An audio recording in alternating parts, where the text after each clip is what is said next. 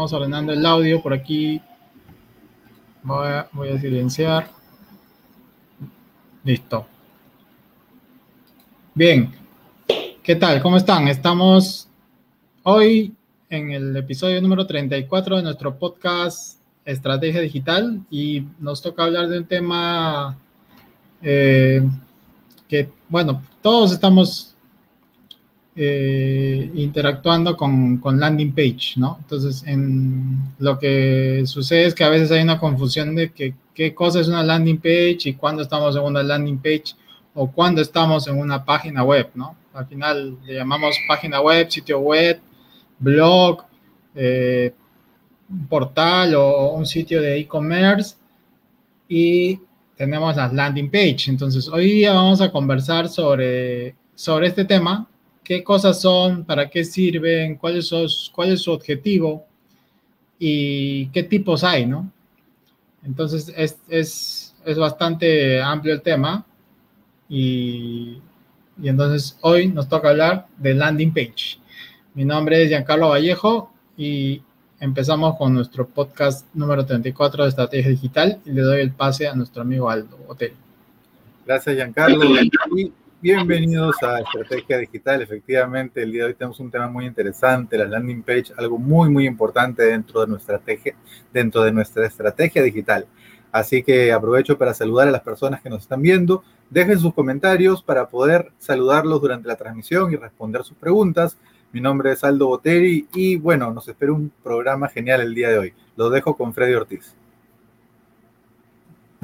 Sí, gracias Aldo tal? Buenas noches, Aldo. Buenas noches, Giancarlo. Buenas noches, Víctor. Buenas noches a todos los amigos que nos siguen. Muy bien, hoy día vamos a tratar sobre la landing page, ¿no? Eh, interesante porque nosotros lo que estamos haciendo es tratar de mostrar la ruta del cliente, ¿no? O sea, hemos hablado mucho en las reuniones pasadas acerca de muchos temas muy importantes y creo que hoy día lo vamos a redondear con lo que es la landing page un tema que a veces también nos equivocamos mucho de los conceptos y creo que hoy día lo vamos a aclarar dando algunos ejemplos y ventajas y desventajas de la landing page, ¿no? Entonces el tema va a estar muy interesante, quédense hasta el final. Bueno, mi nombre es Freddy Ortiz y bienvenidos. Adelante, Víctor.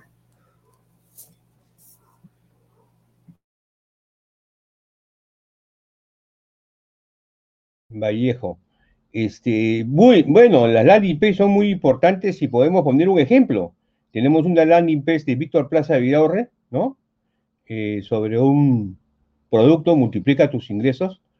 Eh, quizás este, César la pueda poner en un momento dado, pero es un ejemplo de, una landing page eh, mía, pero como muchos otros ejemplos, pues, indudablemente hay una serie de modelos, ¿no? Y, y las landing page tienen que tener ciertas características, ¿no? Testimonios, en fin, hay una serie de temas que los vamos a ir viendo eh, en esta reunión. Es una reunión muy interesante. Adelante, César, Giancarlo. Sí, Víctor. Eh, sí, el tema de landing page es, es, digamos, todo negocio digital tiene que utilizar landing page.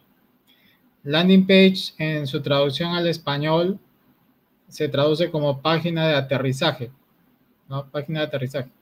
Es donde va, va, vas a dirigir a una persona hacia un sitio que tú has preparado para que cumpla un objetivo, ¿no? Es, es, eh, digamos, eh, una landing page es una página que se ha preparado para que cumpla un solo objetivo, un solo llamado a la acción. ¿no? Entonces, nosotros a lo largo de esta, de, esta secuencia de, episodios del podcast que hemos tenido, hemos hablado de componentes y elementos que, se utilizan en, una landing page. Por ejemplo, cuando hablamos del lead magnet, ese lead magnet se tiene que descargar de una landing page de descarga. ¿No? Una página de descarga es una landing page que cumple un objetivo que tú te descargues un PDF o que consumas un video. Eh, digamos que la, la, landing page de registro donde tú dejas tu correo cuando hablamos de email marketing, cuando hablamos de, de digamos, la propuesta de valor, indicamos de que hay un intercambio. Cuando tú te quieres descargar un lead magnet, tú tienes que dejar tu correo. Esa lo, ese, ese proceso de, de uno registrar el correo en una página, en una página web, realmente lo haces en una landing de, que se llama página de captura. La página de captura es una landing que su objetivo es capturar el correo.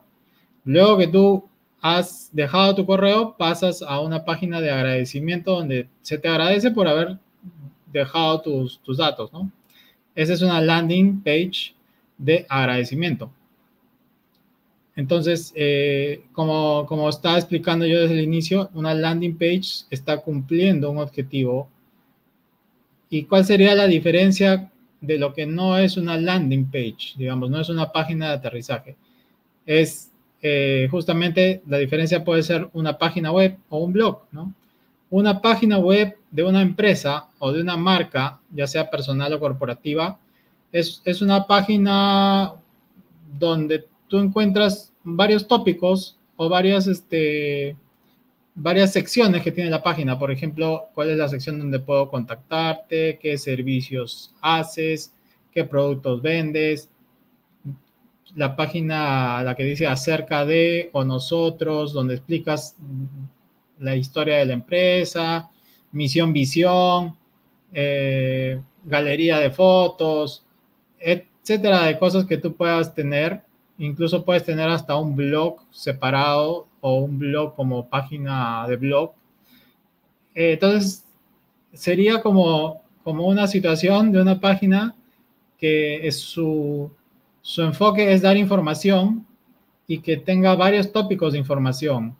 En cambio, la landing page cumple un solo objetivo, ¿no? La landing page cumple un solo objetivo con un solo llamado a la acción. Entonces, más o menos es la diferencia entre páginas web, blog contra landing page, ¿no?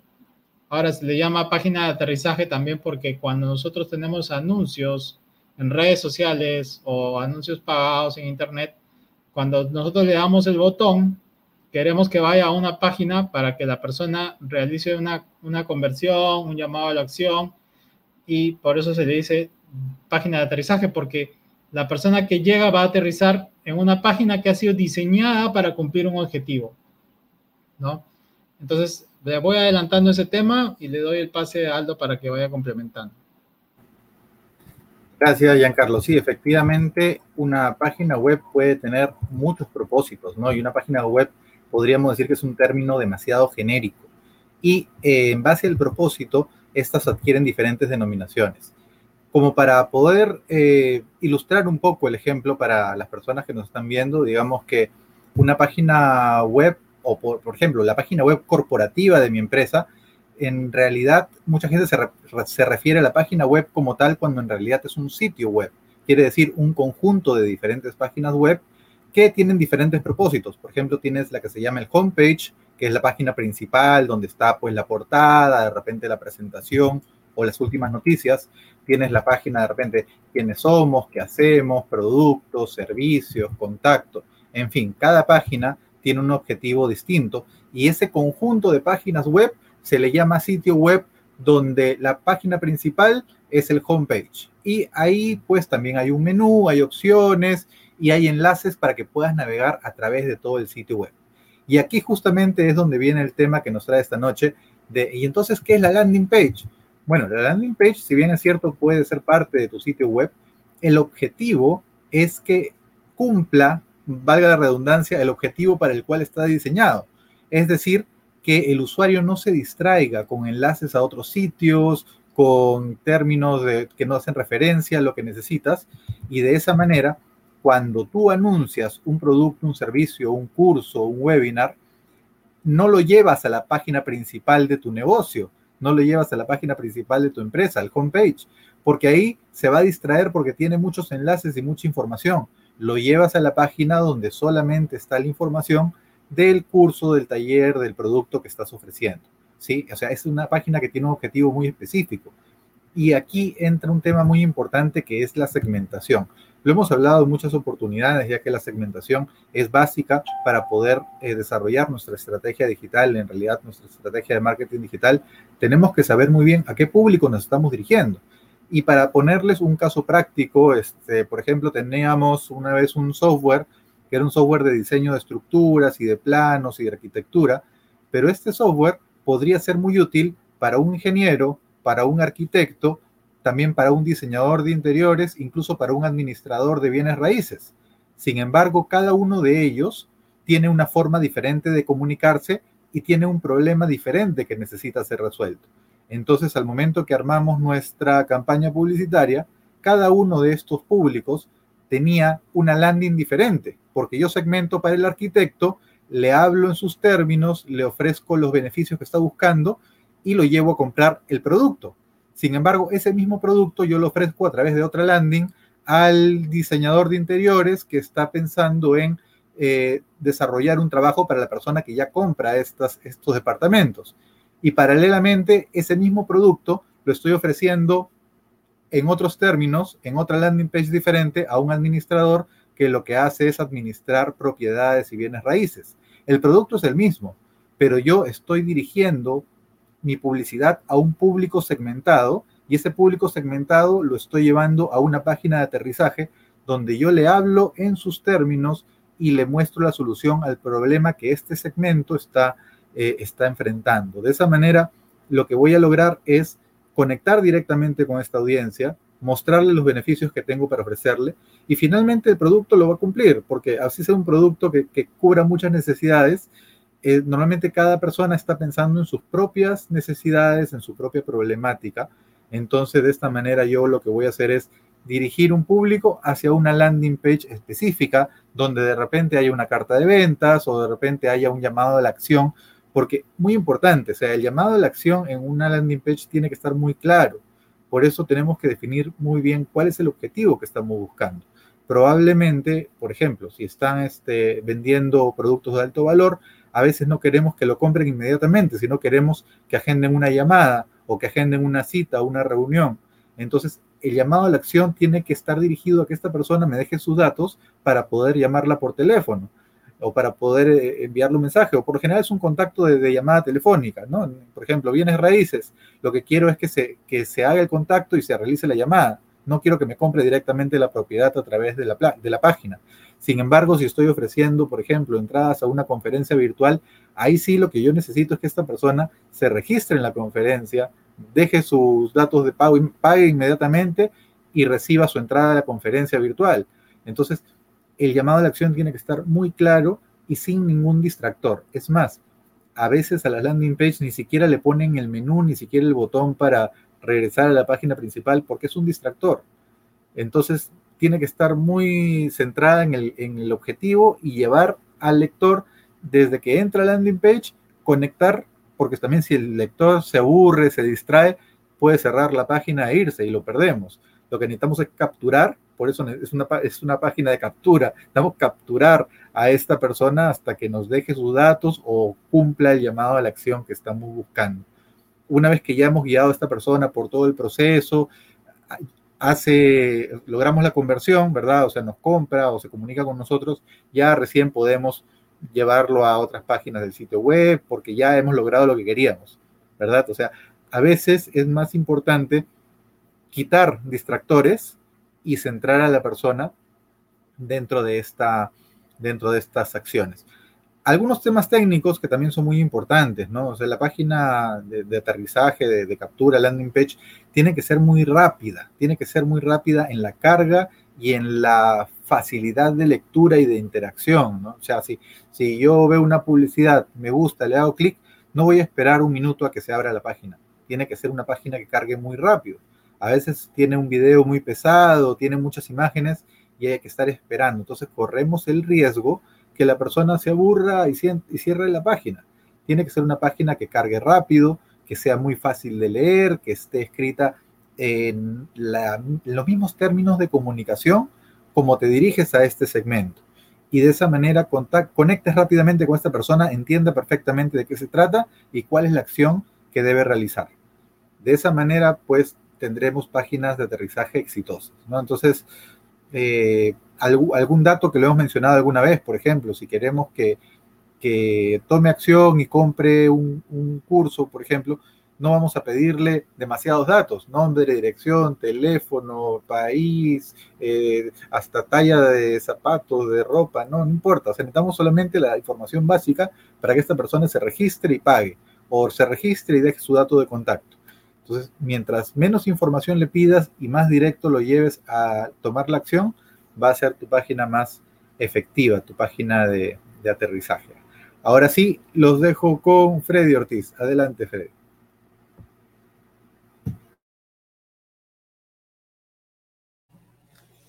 Gracias, Aldo. Bueno, la landing page, ¿no? las páginas de aterrizaje. Bueno, creo que, la traducción es buena, ¿no? O sea, uno es la página donde uno va a aterrizar, ¿no?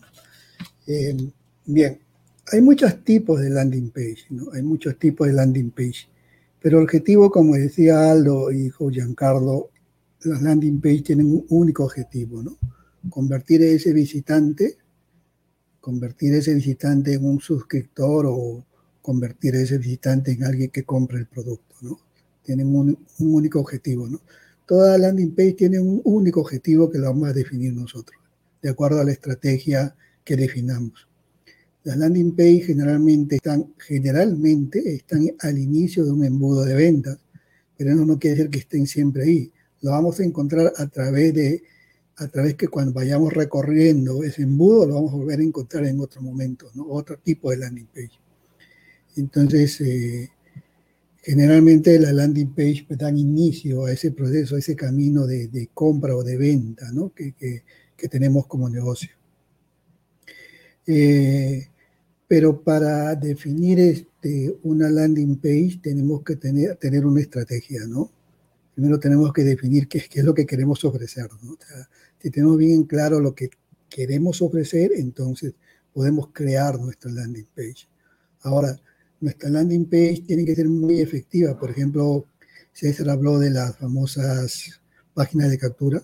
También se le conoce como squish page, ¿no? La famosa squish page o página de captura o página de suscripción que va muy de la mano con el lead magnet, ¿no? Generalmente ahí se encuentra el lead magnet, donde ofrecemos un regalo a cambio de la información. Entonces esa página es la más conocida de las páginas de aterrizaje, ¿no? La, la famosa página de suscripción pero no es la única, ¿no? No es la única y creo que más adelante vamos a hablar de algunas otras. Pero ¿por qué es importante utilizar las famosas páginas de aterrizaje? ¿no? ¿Por qué es tan importante? ¿Por qué no solamente tengo mi página web y empiezo a vender ahí? ¿Cuál es el problema, no? ¿Por qué tengo que tener y hablar de landing page? Esa es la pregunta, ¿no? Entonces yo creo que cada uno de nosotros, los cuatro que estamos acá, hemos padecido eso. Generalmente uno eh, crea su página web o su tienda virtual y piensa que ya va a empezar a vender, ¿no? Ahí muestro mis productos y se venden solo. Bueno, lamentablemente no es así, ¿no? Hay que tener toda una estrategia de venta, por eso que se han creado los famosos embudos de venta, que tienen múltiples maneras y múltiples estrategias de realizar y generalmente empiezan como una squeeze page o la página de registro, ¿no? Entonces, donde regalamos nuestro famoso, este, donde regalamos nuestro producto a intercambio de información. Pero ¿por qué es importante? Esa es la pregunta que no, debemos hacer ahora. O sea, ¿por qué hablamos de landing page? ¿Por qué es importante? en primer lugar, la landing page eh, puede decir que es la inteligencia que vamos a tener nosotros para conocer a nuestros prospectos. Porque a través de la landing page nosotros vamos a ir pidiendo información. Esta información probablemente al inicio solamente le pidamos este, el correo, pero más adelante cuando ellos ya entren al proceso y estén en nuestra lista, podemos pedir mayor cantidad de información y podemos ir, como se dice, eh, distribuyendo nuestro potencial en cliente en diferentes tipos. Entonces, si no tuviéramos una, una, landing page, entonces no podríamos tener esa inteligencia en nuestros prospectos. O sea, simplemente llegarían a nuestra página web y no sabemos quién llega. Pues. Pero si yo ya los meto a mi lista, entonces a través de una página de aterrizaje, entonces voy a tener inteligencia de mi prospecto. Voy a ir, en otras palabras, conociéndolo. Y me va a permitir interactuar con ellos. ¿Y qué más me va a permitir? Nutrirlo, ¿no? Todo lo que hemos hablado anteriormente empieza a funcionar acá. Ahí es el punto de inicio. ¿Y por qué también es importante una landing page? Yo creo que las landing page bien hechas y bien estructuradas, van a generar también el SEO de tu página web. Vas a poder posicionar esa página web.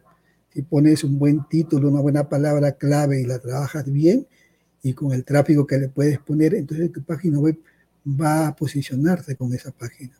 Y es interesante, ¿no? Si tú logras posicionarte una landing page a través de SEO y tienes tráfico orgánico, estás ganando muchísimo, ¿no? ¿Por qué estás ganando muchísimo? Porque estás creando un flujo de prospectos continuo a tu embudo de venta. O sea, un flujo continuo, no tienes que estar pensando en otras cosas, simplemente de manera automática a través del SEO tú puedes tener un flujo continuo de prospecto de por vida, ¿no? De por vida. Eh, ¿Qué más no puede permitir? Entonces, por ejemplo, como ya está diciendo ahora, ¿no? Si tengo una buena landing page bien, bien este, hecha, bien definida y con una buena estrategia, esa puede estar de por vida en mi página web. No necesito cambiarla van a estar ahí de por vida. Si hago una buena página de aterrizaje, ¿no? De esa manera estoy capturando prospectos de manera continua, ¿no? ¿Qué más me puede, ¿Para qué más me puede servir una landing page, ¿no? Como yo voy a empezar el proceso de nutrición, por ejemplo, voy a lograr ese compromiso que yo ando buscando con mi potencial prospecto para convertirlo en cliente, ¿no? Entonces, si yo hago una buena nutrición, entonces voy a poder tener clientes después. Eh, ¿Qué más? Si yo tengo mi lista, hablamos siempre de la lista porque se entiende que yo cuando capturo información tengo que tener una plataforma donde pueda capturar la información, es lógico, ¿no? Y, ese es un autoresponder que tengo que tener. Mire, que estamos hablando, si una landing page ya necesita un autoresponder, si no, no va a funcionar.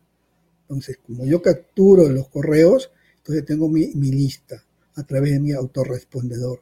Y si yo tengo una lista, con esa lista, ¿qué puedo hacer? Si cree quiero crear, por ejemplo, un canal en Facebook, en Instagram, donde quiera, entonces a mis seguidores, los que están en mi lista, lo puedo invitar a que vayan a seguirme en esas plataformas donde yo estoy empezando a trabajar, ¿no? Entonces tengo, como dice, combustible para marketing en otros canales donde yo pueda interactuar, ¿no? Eh, y por supuesto, eh, me va a permitir entender o me va a permitir conocer si mi marketing que yo estoy tratando de realizar funciona o no funciona funciona o no funciona. O sea, yo puedo estar haciendo publicidad, gastando dinero en, publicidad, y si no tengo una landing page y no tengo mis listas, ¿cómo voy a saber si mi marketing está funcionando o no? Y solamente me dedico a enviar tráfico a mi página web para que compren y yo no sé si los que llegaron miraron, no miraron, le gustó, no le gustó. Entonces puedo estar botando mucho dinero al agua si no tengo todo ese proceso de una página de aterrizaje que me permita capturar información, ¿no? Entonces, hay muchos tipos de, de, de, páginas de aterrizaje. La, que más conocemos es la famosa página de captura que habló este Giancarlo, o el squeeze page que le llaman en inglés, ¿no?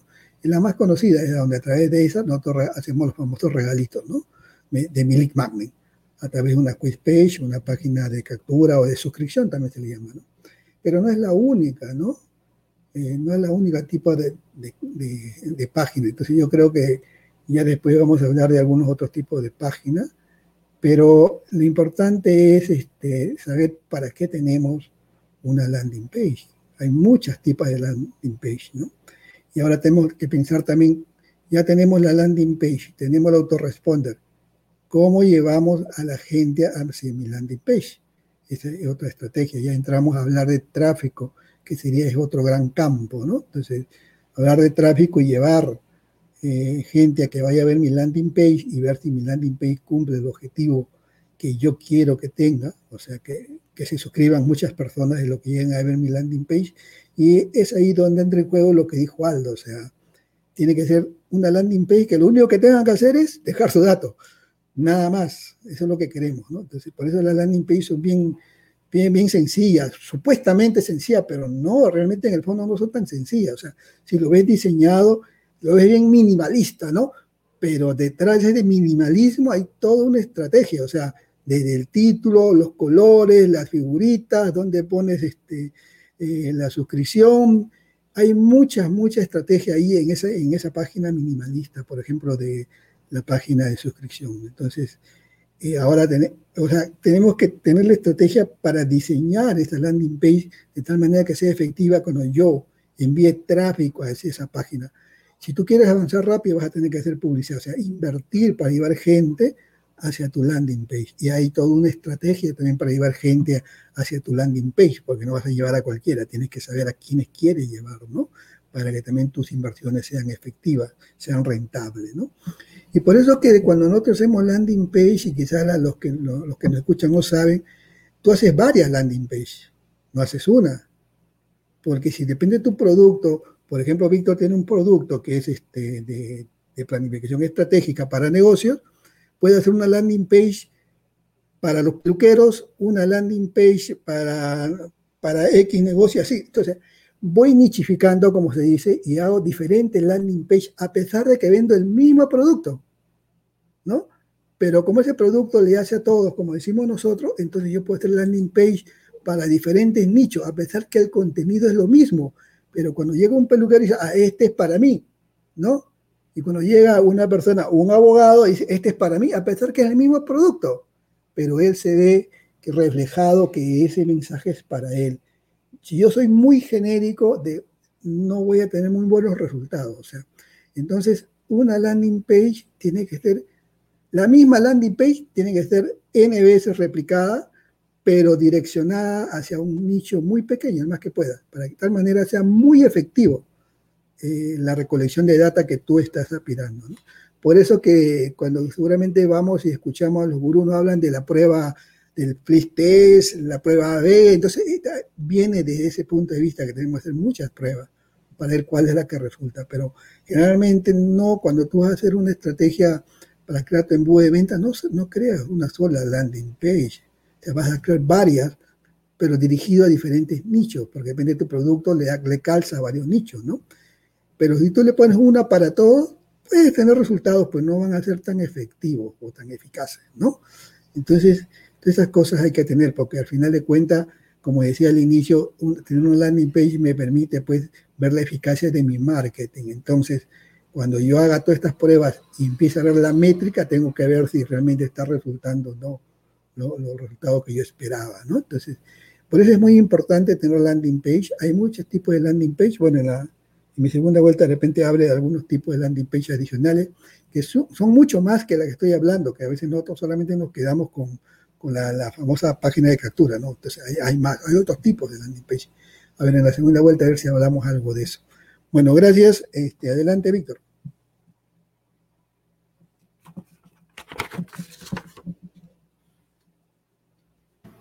Tu micrófono, Víctor. Hola, ¿cómo están? Disculpen, el micro no lo había tirado. Este, lo que vamos a ver ahora es una landing page que yo tengo, en la, que han participado muchos de, mis, este, mis compañeros. Eh, multiplica tus ingresos. No sé si la puedes poner, este.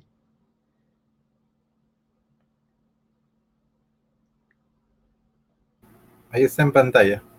En pantalla, pero no, no podemos verla, ¿no?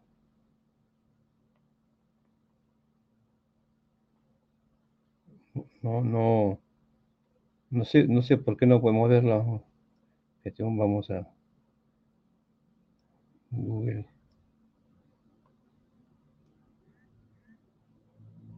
Bueno, yo, yo, yo, voy, yo voy a ir hablando de la, de la, de la página. La, la, página que yo tengo es multiplica tus ingresos en 30 días.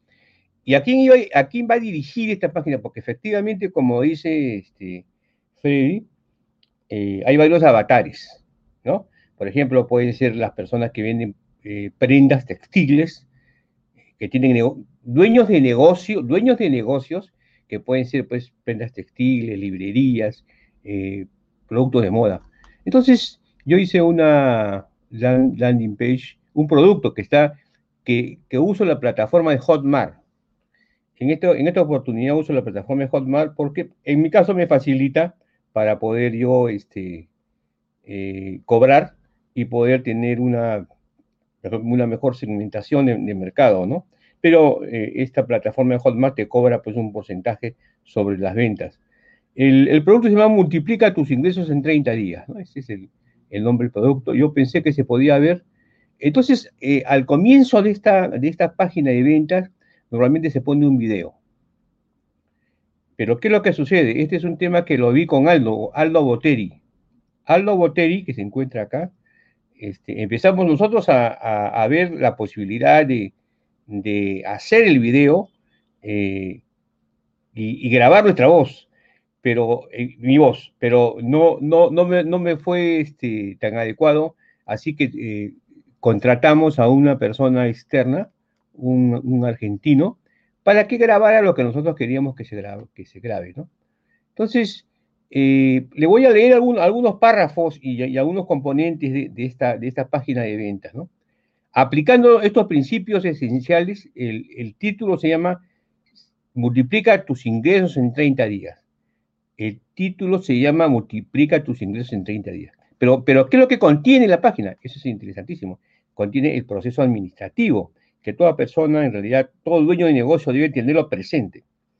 Aplicando estos principios esenciales, creas un negocio o reinventas el que ya tienes correctamente, atrayendo más clientes, pudiendo multiplicar tus ingresos. Entonces, cuando ves tantos casos de éxito en el mercado anglo, estamos hablando del mercado anglo, que facturan entre 5 y 6 cifras en un mes, parece imposible lo mismo en el mercado hispano, que es a, donde yo me estoy dirigiendo. Lo que, nunca nadie comenta es que el éxito de ellos se debe a, que ha constituido sus negocios con bases sólidas. O sea, cuando yo digo con bases sólidas, es que los hispanos parlantes o, los, hispanos tenemos que pensar en planeamiento, tenemos que pensar en organización, tenemos que pensar en lo que es liderazgo y tenemos que pensar en el control. Entonces, se pone la palabra éxito con bases sólidas porque en realidad es importante como un edificio tener pues zapatas y, tener una, buena, una buena base para construir. Y, vino un, un llamado a la acción y tú también puedes lograrlo. La administración, y acá, y acá incluimos recién la palabra administración, porque lo que, existe en lo que existe no es la administración, lo que existe es la gestión, lo que existe es la estructura de una organización. La administración es un estilo. Si ustedes, por ejemplo, eh, escuchan hablar la administración de Donald Trump, la administración de Barack Obama, la administración de el señor este, este el nuevo presidente de los Estados Unidos, eh, que apoya la política de género, el señor Biden, ¿no? Entonces, eh, cada, cada, cada persona que tiene a cargo una organización tiene un estilo, y en realidad el estilo es la forma en la que se administra. Eso es lo que se llama el know-how operativo y el know-how administrativo. El know-how operativo es cómo gestionas tú tu empresa, porque tú la puedes gestionar informalmente, como sucede mucho en los países hispanoparlantes, sobre todo en el Perú, pero, también hay un know-how administrativo. Entonces, cuando tú quieres escalar y no tienes un know-how un administrativo adecuado, no vas a poder escalar. Simplemente ganarás dinero, pero vas a tener que pagar muchas cuentas. Entonces, la administración de un negocio siempre la relacionamos con las partes financieras o con los números, y en realidad esto no es así. O sea, no es un problema de resultados, no es un problema de, los, cuatro, de los cuatro estados financieros, es un problema del balance de estados de pérdidas y ganancias, de flujo de efectivo o de patrimonio aunque para mí el flujo efectivo es más importante. O sea, no es un, no es un problema de, eh, también es un problema de flujo de caja en un momento dado.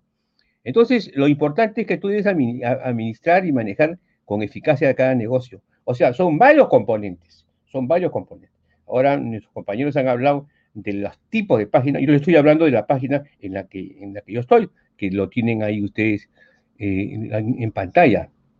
Entonces, por ejemplo, es importante esta, esta, narración, esta, esta narrativa. La administración de tu empresa en realidad es optimizar y manejar con eficacia cada área de tu negocio. O sea, en realidad la administración de la empresa es optimizar y manejar con eficacia cada área de tu negocio. Eso es importantísimo. El área logística, el área de comercialización, el área de, abastecimiento, el área de ventas. Entonces vamos desarrollando así toda una narrativa. Entonces, eh, esto es importante. Tu negocio es un sistema, como una máquina, donde cada parte de él es importante y esencial para alcanzar el éxito. Pero si nosotros tenemos un, nuestro negocio como un sistema que tiene sus, un sistema tiene subsistemas, tiene elementos y también tiene componentes, ¿no es cierto? Elementos y componentes. Por ejemplo, si yo le pongo el caso de, un buque, eh, el, sistema de propulsión eh, tiene en realidad tiene máquinas y, tiene también tiene, componentes, que son los elementos de las máquinas. y también tiene elementos que son, que son aquellos, aquellas piezas movibles o desgastables. ¿no? Entonces, se va llevando, se va llevando al, si ustedes en este momento ingresan al, a este link, se va llevando en realidad este, al, al, al lector, se va llevando al lector a, a, que multiplicar sus, sus, negocios es un tema sistémico, no solamente sistema, sino sistémico, que involucra una administración eficaz para optimizar sus productos. Y también decimos, con el entrenamiento de multiplicar tus ingresos en 30 días, lograrás solidez. O sea, lo que le decimos es que este es un entrenamiento, que tú puedes multiplicar tus ingresos en 30 días. Tu negocio actual o el que, o el que estás comenzando. Y vamos, seguimos hablando y esto es algo importante. Descubrirás, descubrirás, aprenderás, aplicarás implementarás en tu negocio pyme o empresa familiar. No nos olvidemos que la gran cantidad de dueños de negocio en América Latina son empresas familiares. Entonces ahí entramos ya en realidad a, los componentes, a los componentes de, de, este concepto sistémico. Hablamos de la planeación. Y en la planeación hablamos, hablamos, por ejemplo, de la importancia de los objetivos estratégicos que se quieren alcanzar. Pero cuando se habla de objetivo estratégico es gracioso, porque los autores, en las maestrías, en las escuelas de negocios, ponen objetivos estratégicos, económicos o, este, o administrativos. Y, siguen, siguen contando una serie de chistes. Pero un objetivo estratégico en un, en un negocio tiene que ser adaptable. ¿Qué significa que sea, que sea adaptable? Que esté de acuerdo a la, a la, misión, a la naturaleza del negocio. Por ejemplo, si hablamos, si hablamos de un sacerdote que mira a una persona, en esta Semana Santa, por ejemplo, él lo que quiere es que se vaya al cielo. O sea, la naturaleza del negocio del sacerdote es que las personas vayan al cielo. La naturaleza de tu negocio es, es solucionar los problemas, ayudar a que, a que los dolores se alejen. Y quizás la, gente habla como Epicuro. Epicuro fue el gran dios griego del placer. No acercarse al placer, como dicen muchos gurús, sino acercarte a, a solucionar tus necesidades en tu trabajo. Entonces, en ese, en ese, en ese módulo damos mucha importancia a los objetivos estratégicos, en, lo, que es, lo, que es, el planeamiento estratégico, ¿no? Porque el planeamiento estratégico debe venir del pensamiento estratégico, ¿no? Y el pensamiento estratégico, por ejemplo, en muchas naciones o muchas compañías, en este caso, es sobrevivir. Ese es el pensamiento estratégico. Hay que sobrevivir. Y sobre sobrevivir hay que hacer un, un planeamiento. O sea, son, son varios los escenarios. Los escenarios son realistas, optimistas y pesimistas. Y así vamos desarrollando en realidad el tema de lo que es un plan de acción en la parte de planeación y hacemos un, y ponemos un video, esto es importante, un video de explicación de ejercicios. O sea, después del, módulo hay un video de explicación de ejercicios y se hace un cuadernillo de ejercicios. Entonces la pregunta, cuando, la, persona cuando ve el módulo 1, lo que tiene que hacer es ver el video de que explica cómo hacer el ejercicio y desarrollar el, ejercicio. Eso, por ejemplo, es una innovación en, este, en este entrenamiento. Y después pasamos al módulo 2, que es la organización. Y bueno, en la organización hablamos de la importancia de lo que son, pues, este, eh, los recursos, lo que son las capacidades, eh, la diferencia entre, entre un recurso y una capacidad. Un recurso es aquello tangible, aquello que tiene valor, que puedes vender o comprar, pero en realidad una capacidad no, es la forma en la, en la que tú haces tu negocio. Por ejemplo, en 1965, 68, eh, mandaron una serie de japoneses a Estados Unidos a las mejores empresas para ver qué aprendían. Y mandaron americanos a Japón. Cuando los americanos regresaron a Estados Unidos, dijeron, yo no he aprendido nada a los japoneses. Y los japoneses cuando regresaron a Estados Unidos dijeron, yo he aprendido todo. Entonces, eh, las organizaciones también tienen una cultura organizacional y tienen una forma de, no, ver lo malo o ver lo que uno se siente el campeón mundial. Por eso es que Estados Unidos perdió los mercados en un momento dado, porque se sintió el campeón mundial y verdaderamente no hay campeón mundial si no hay innovación. ¿no? Y ese es uno, de los temas muy importantes, porque los sistemas estadísticos de la calidad total fueron creados en Estados Unidos Norteamérica por el profesor William Deming, pero un, un general, el general Douglas MacArthur, que llegó, tocó la puerta de, mi casa y dijo, doctor Plaza, nos vamos a Tokio. Y nos fuimos a Tokio y a trabajar con él. Algo metafórico, ¿no? Pero así fue. Deming, Deming en realidad impulsó lo que es el análisis de valor en realidad la estrategia de valor en, los japoneses en 1950 y 1960. Y después ellos tuvieron, ellos tuvieron la inteligencia de no, de no competir con los americanos por precio. Ellos siempre se pusieron un precio más abajo. ¿Por qué? Porque tampoco iban a crear un enemigo en, el mercado. Entonces, una organización simple, una, una organización simple, nace simple, y después es funcional. No pretendamos hacer una organización, por ejemplo, sea funcional de frente, con los bloques. El gerente general, el gerente... no, una organización simple, como, como dice Henry Misber, Henry Misber, que es un teórico, ¿no es cierto? Creó la organización simple, como si fuera, como si fuera un alfil o un peón, ¿no? Tú tienes el, el ápice estratégico, eh, tienes el núcleo de operaciones, las personas que compran o venden el producto, y la línea intermedia, que son aquellos que, que van a supervisar. Así empezamos. Al comienzo uno tiene que facturar todo, claro, y después ya, ya va delegando. Entonces, eh, es importante lo que es la división del trabajo y la especialización. Y eso lo tocamos en el punto número dos, la división del trabajo y la especialización. ¿Cuál es la diferencia entre la división y el trabajo y la especialización? En la división del trabajo tú asignas funciones, ¿no es cierto? E, eso del MOF, el ROF, que son, son manuales, la gente cree que con manuales va a solucionar el problema. No lo va a solucionar el problema con manuales. Lo va, a solucionar el problema cómo, cómo el, el, flujo va y viene, va y viene, y cómo el flujo no, se detiene. O sea, no hay, no, no, hay, hay una teoría que la conoce muy bien este, eh, Aldo y también este, César y también Freddy, que es la teoría de restricciones, ¿no? Donde se arman los cuellos de botella. Y los cuellos de botella se arman. Tú lo ves. Tú haces un, un tema y hay un cuello de botella. Entonces, Igualmente hacemos un video de explicación de los ejercicios y desarrollamos los ejercicios. Después pasamos al módulo de diferenciación, ¿no? El módulo de, perdón, al módulo de dirección. Ahí nos, nos, concentramos en realidad en las teorías de motivación. Y esto es muy importante, porque actualmente existen pues este, muchos coaches, muchos, muchos mentores, y cualquiera puede ser coach. Yo creo que ser, ser coach es, tiene que ser un ser superior, es como ser santo. Si tú quieres ser sacerdote, tienes que ser santo. Si no, no debe ser sacerdote, debe ser pues, cualquier persona que habla, ¿no? Entonces, hacer un coach es una cosa muy importante, porque se supone que tú vas a hacer de que la persona internamente saque sus soluciones. Entonces, para eso tocamos varias teorías de motivación, como la, de Maslow, la de Herbert, la teoría X y, X e Y de McGregor y la de McClellan, que es la que más me gusta a mí, ¿no? A mí me gusta más la teoría de McClellan, que, que dice que las personas en realidad tienen tres tipos de necesidades una necesidad de poder, una necesidad de filial y una necesidad de logro. Y, eso lo ves tú con una persona que trabaja contigo.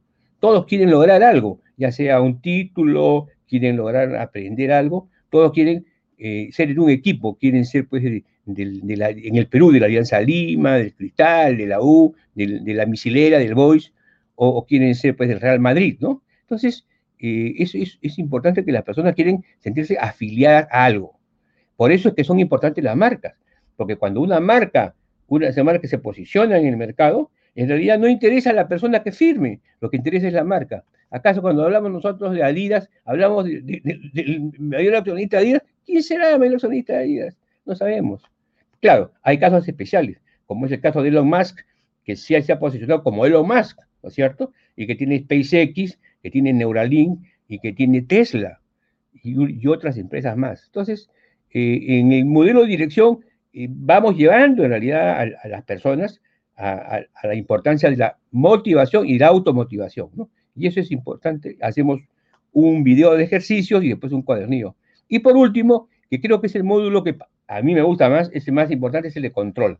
¿Y por qué es importante este módulo de control? Porque hay varios sistemas de control, ya sea desde el punto de equilibrio que tienes tú entre tus productos vendidos y tus ingresos, hasta en realidad eh, características de, trabajo, por ejemplo, del control en lo que es la producción, la productividad, la calidad, el control de mantenimiento, el inventario, el costo del presupuesto. Este módulo, en realidad, el módulo 4, debería ser un curso aparte. Eso es lo, lo que estamos conversando con Freddy. En realidad, eh, hay medidas de desempeño que se han desarrollado, y eso lo hemos visto con Aldo, con Aldo Boteri, detenidamente, ¿no? Entonces, bueno, una vez que se explican los módulos, después del video y explicar los módulos, la importancia del mensaje, la narrativa y los módulos, pasamos en realidad a, lo que son los, este, los testimonios. Tenemos varios testimonios acá, uno de Lázaro Bexten, uno de José Antonio de la Rosa, que es fundador de unas empresas líderes en el Perú, Supera, ¿no? Es una empresa de éxito.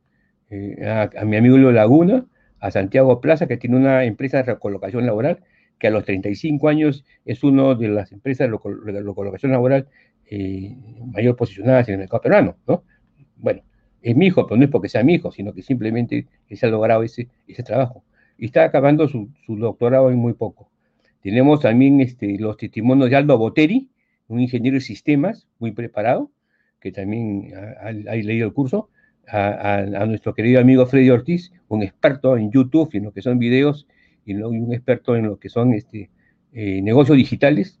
Y también tenemos, este, por último, eh, el testimonio de, de Giancarlo o César Vallejo, que es muy importante, ¿no? Entonces, entonces, ¿qué pasa? Siempre es bueno tener testimonio también de las personas que te rodean, no solamente de personas que han hecho su trabajo, sino los que te conocen. O sea, uno tiene que hacerse, uno tiene que ser conocido. Si uno es deshonesto, debe ser conocido por ser deshonesto. Si uno es un ladrón, debe ser conocido porque es un ladrón. Si uno es, si es conocido porque es un hombre honrado, debe ser conocido porque es un hombre honrado. Entonces, para mí, por ejemplo, en mi curso, en este curso, el tener el testimonio de ellos es, es, es, es una característica para mí muy loable. A mí sí me interesa personalmente. Ustedes verán cuando hagan sus cursos quiénes le darán testimonio. Yo creo que deben darle testimonio a aquellas personas con las que usted ha trabajado, y eso es importante. Y por último, tenemos un testimonio de una dama, eh, Judith La Guardia, que es CEO de Orsilata, una empresa, es una empresa de sistemas a nivel internacional, tiene su sede en Chile y eh, hacen trabajos en, en, Latinoamérica, a nivel corporativo. ¿no? Y por último, de Mario Corona, que es mi socio, en, lo que son la, eh, la edición de libros en, acá en el Perú. Y bueno, y después vienen, eh, dan sus opiniones. La última opinión tengo de José Luis Remy, que es un experto en lo que es publicidad, que es el único que es en texto, los demás son en video. Y después pasamos en realidad a lo que es el eh, ¿quién soy yo? Ahí recién me identifico. ¿Quién soy yo? En este caso me identifico como Víctor Plaza Vidor y voy, aquí voy dirigido. ¿Cuál es mi misión? explico también cuál es mi misión y este video qué es lo, qué es lo que contiene, cuál es el compromiso. Y vienen los bonos, vienen los bonos. En esta oportunidad hemos puesto dos bonos. Uno de los modelos de negocios exitosos del siglo XXI, donde se explica muy detenidamente lo que es el modelo, el modelo Canvas o Canvas, ¿no? Y la estrategia, estrategia Océano Azul y el método Jigsaw. O sea, son tres características que uno debe tener. ¿eh? Eh, ¿Por qué el método, voy a empezar de abajo, por qué el método Jigsaw? El método Jigsaw en realidad es creado por un educador, porque él en realidad hace la conjunción de la solución de problemas de carácter físico, offline con online. Ese, es, vamos a decir, esa es la, eh, la, sabiduría de ese método, ¿no? Tenemos el, modelo, el modelo, el modelo Canvas, que este, es, muy importante, pareciera ser que hay algunas escuelas de negocio. Le digo porque yo soy jurado de tesis de escuela de negocio, donde el modelo, el modelo Canvas lo meten con el FODA y hacen una mezcolanza, arroz con mango. En el Perú decimos arroz con mango cuando se mezclan dos cosas que son diferentes. Una cosa es la parte cualitativa y otra la parte cuantitativa. O sea, una, una estrategia es una hipótesis que tiene que ser comprobada. Una estrategia es un modelo, porque es un conjunto de sistemas. Una estrategia es un método, porque es un, porque es un conjunto de procedimientos. Pero si tú haces un FODA y estás poniendo las, las, oportunidades y amenazas del competidor, entonces no estás creando un mercado. Cuando tú haces la estrategia al sur, tú creas un mercado. Tienes nuevos clientes. Entonces no se puede hacer ese arroz con mango. Claro que lo hacen y todo el mundo contento y feliz, pero se van a ir al infierno, como, dice, como dicen los, los santos, ¿no? Eh, uno con buenas intenciones no se va al cielo, se va al infierno. Uno tiene que saber exactamente en realidad qué acción le va a dar un buen resultado. Porque si no, claro, uno puede hacer varias cosas, pero ese no es el tema. Entonces, eso lo explicamos como modelo de negocios exitoso del siglo XXI. Y otro, otro libro es El arte de la guerra en Internet. Este es un libro que es, que es este, eh, el bestseller en Amazon, donde se habla de la estrategia de Amazon. Y también se habla de la, estrategia de Jeff Bezos en Amazon, qué es lo que hizo, o sea, cómo, cómo pensó. ¿no? Uno, de los, temas interesantes de Albert Einstein es que dijo, yo he descubierto muchas cosas, pero hasta ahora no sé cuál es el pensamiento de Dios. O sea, él no logró saber qué piensa Dios. Mire qué interesante. Entonces, eh, en el tema del, de, este, arte de la guerra en Internet, tratamos de comprender cómo piensa y es indudablemente tratamos de comprender, y, cómo pensó en, realidad Jack Welch, ¿no? De una manera muy, muy rápida hablamos de Tesla, pero eso lo hablamos en otro libro. Entonces, este es un libro muy interesante que se está vendiendo en 12 dólares en, en, Amazon, pero eh, es un bono de, a la persona que compra el curso. Entonces, y así vamos llegando en realidad hasta el final, donde eh, se abre el, carrito de ventas, ¿no? Entonces se, pone, se pone el valor del producto. En mi caso, en mi caso, eh, yo he hecho un solo lanzamiento y voy a hacer más lanzamientos, porque yo lo que quería era ver, fue al revés, es primero el huevo o la gallina, ¿no? O la gallina o los huevos, ¿no? Entonces, hay todo un sistema, por supuesto, y hay gurús y procedimientos, y pero los años pasan y siguen pasando y, siguen pasando. Entonces uno nunca va a acabar, porque si uno va a estar mirando nuevos procedimientos y nuevos procedimientos, entonces va a acabar el año 4000 después de, después de Jesucristo con varias reencarnaciones nuevas. Entonces, en mi caso, yo lo que hice fue lanzar el producto. Y bueno, ahora, ¿qué hago? Entonces, ese, por ejemplo, es una manera también de enfocar las cosas. Por eso que yo les he explicado en este, en este en este tema, en este tema que estamos conversando, una carta de ventas. O sea, cómo es que esta, yo he hecho una, he explicado una landing de una carta de ventas. Y indudablemente pones el, valor, el, precio, y en, este caso usé la plataforma Hotmart, ¿no? Pero sin embargo, yo tengo la posibilidad de, de, venderlo individualmente, ¿no? Y con indudablemente con el uso de todas tus tarjetas y todos los métodos que tú puedas tener, ¿no? Entonces, eh, ¿en qué me ha beneficiado tener como plataforma Hotmart? Claro, porque tú también puedes tener un amigo, una amiga que, hace su plataforma con su esposo, que es el sistema, todo el mundo, todo puede hacer todo, pero Hotmart te entrena. O sea, te saca dinero, pero te entrena. Y también tiene el mercado de afiliados. Entonces, claro, ahora la pregunta es, ¿qué escoger? Esa es una buena pregunta. Entonces, el tema de la, de la landing page es algo muy, muy importante, muy interesante.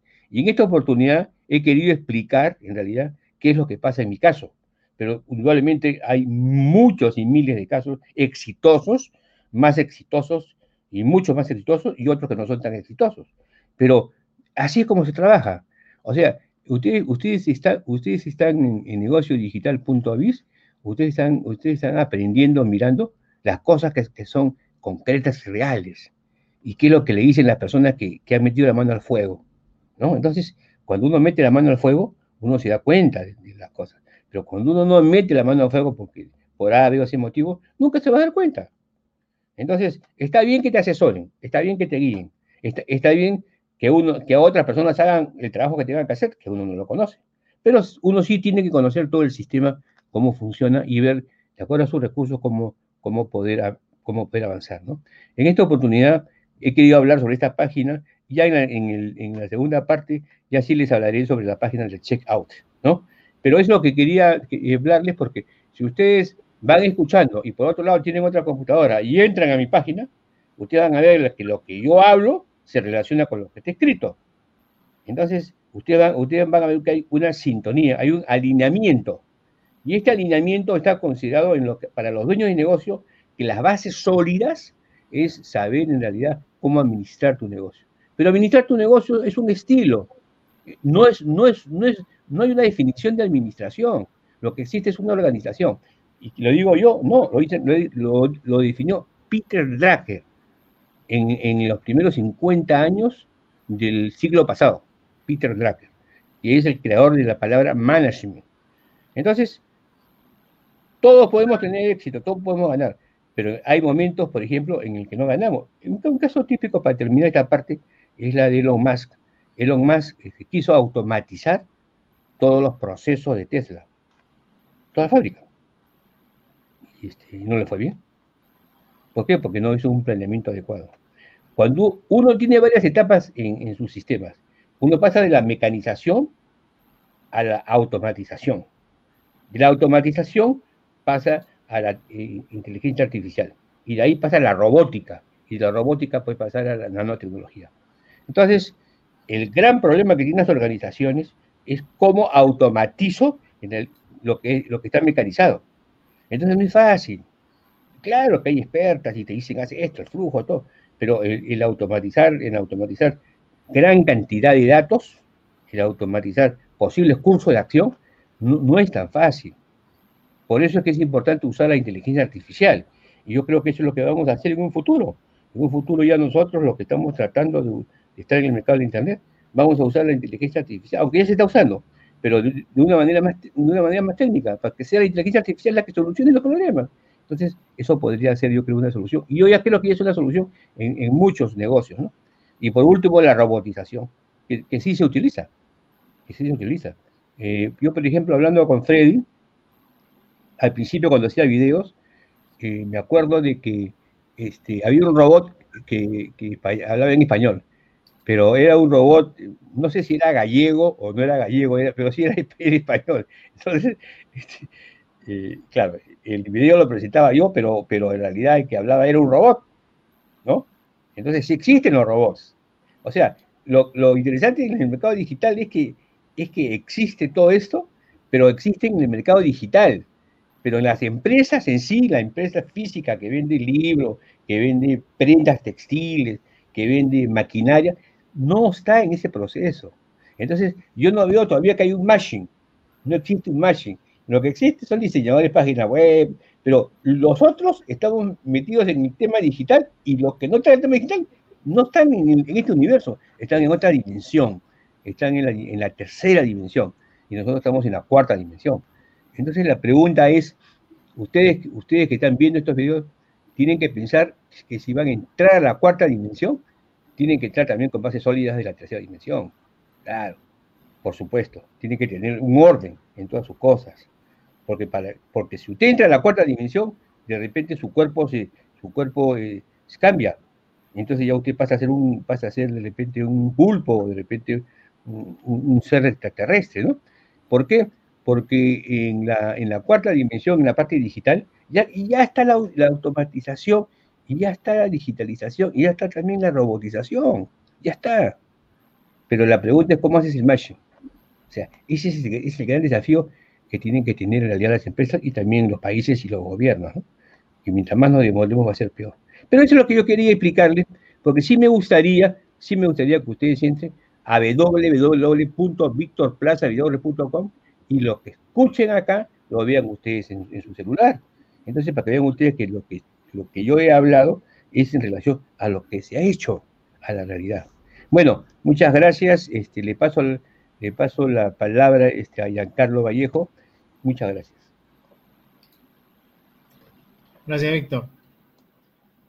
Sí, eh, nosotros como estrategia digital nos dirigimos a, emprendedores que tienen negocios físicos, digitales o, negocios híbridos o, que quieren pasar a lo digital. Entonces, para hacer un negocio escalable, necesitamos pasar a lo digital, ¿no? Es lo que Víctor hizo con su negocio. Lo que Víctor hizo ahora fue contarles una narrativa de, una carta de ventas, ¿no? Yo estoy seguro que si tú te tomas un café con Víctor y Víctor te cuenta toda esta narrativa, tú le compras el curso. Pero Víctor podría tomarse de repente 24 horas al día, 24 cafés con 24 personas y el día daría solo para 24 ventas sin dormir, ¿no? ¿Cómo, cómo Víctor hace que sea escalable el negocio? Justamente con Internet, con lo digital. Entonces, todo el discurso que ha dado Víctor se ha pasado a una landing page donde el discurso está en, en imágenes, en letras, en video, y a ese discurso se le llama carta de ventas, ¿no? Es una landing page de tipo carta de ventas. Entonces vamos a desmenuzar un poco lo que Víctor dijo, porque Víctor al inicio empezó con el titular, ¿no? El titular de esa carta de ventas es, eh, habló de, que tú puedes incrementar tus ingresos en 30 días. Hay una promesa, hay un titular. Nosotros tuvimos un podcast donde hablamos de titulares. Nos tuvimos todo un, programa donde explicamos cómo hacer titulares, ¿no?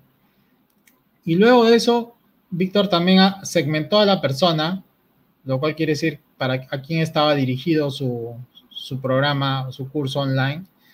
Y luego nos ha contado una historia, ¿no? Nos contó historias.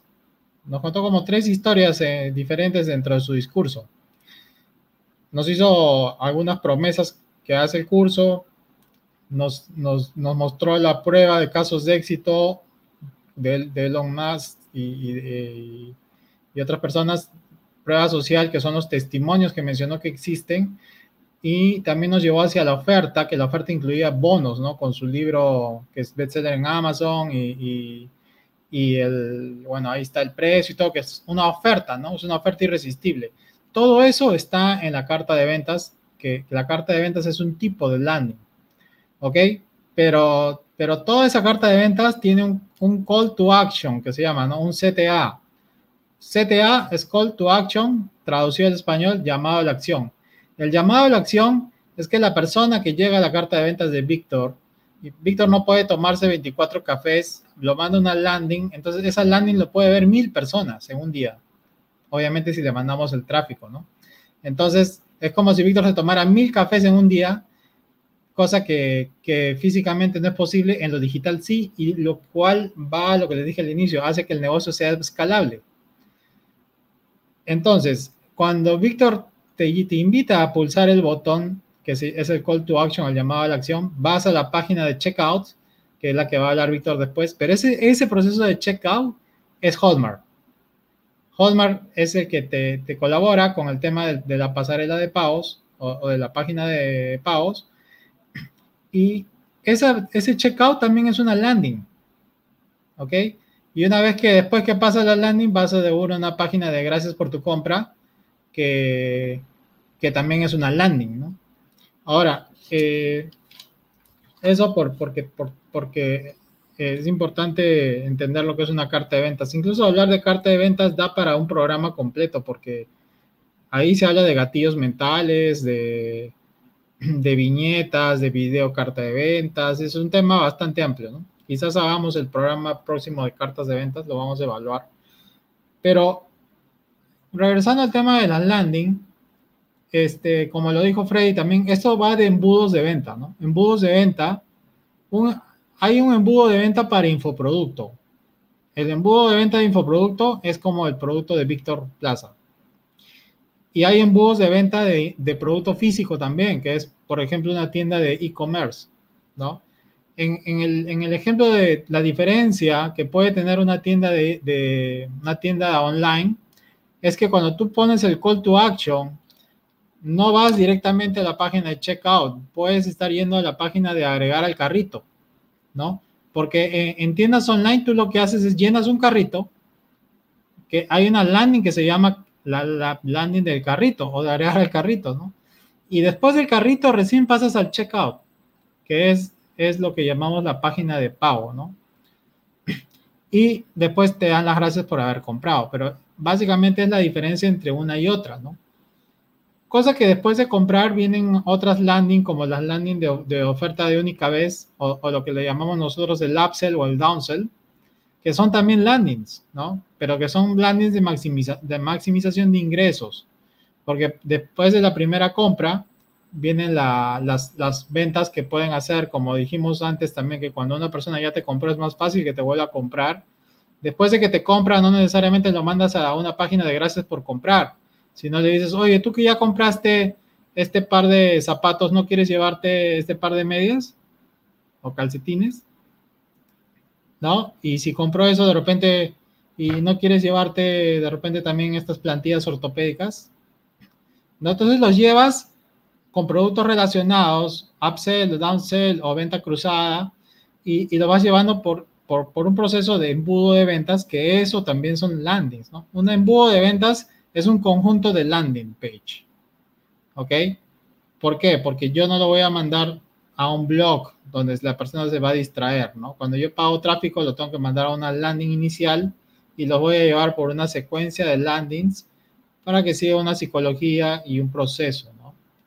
Entonces, este, eso es importante lo que quería que, entiendan. Eh, que también las landings se retocan para móviles, ¿no? Porque a veces en una landing se ve, tiene muchos componentes para el desktop, pero para el móvil a veces le quitamos algunas cosas para que la, como dijo Aldo, la página no, para que la página esté rápida y no tenga tanto recorrido. Y, y bueno, eh, la landing no solo es imagen y video, también es texto, ¿no? Nosotros hicimos un, un episodio hablando de copywriting.